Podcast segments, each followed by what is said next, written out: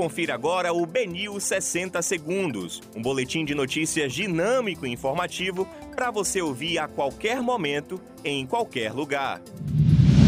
Olá, boa tarde para você. Hoje é quinta-feira, 4 de março de 2021. Eu sou Xizui Miyazono e esse é o Benil 60 Segundos. Rui Costa critica prefeitos que não seguem decreto e diz esperar que tenham soluções em caso de colapso da saúde. Com recorde de mortes por Covid-19 nas últimas 24 horas, Brasil supera Estados Unidos em média móvel. Otto Alencar comemora a retirada de pontos da PEC emergencial e diz que a população carente pressionou o voto. Salvador estuda utilizar ambulâncias do SAMU como leitos de Covid-19.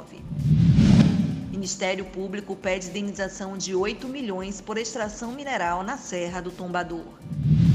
Bahia proíbe venda de bebidas alcoólicas a partir desta sexta-feira.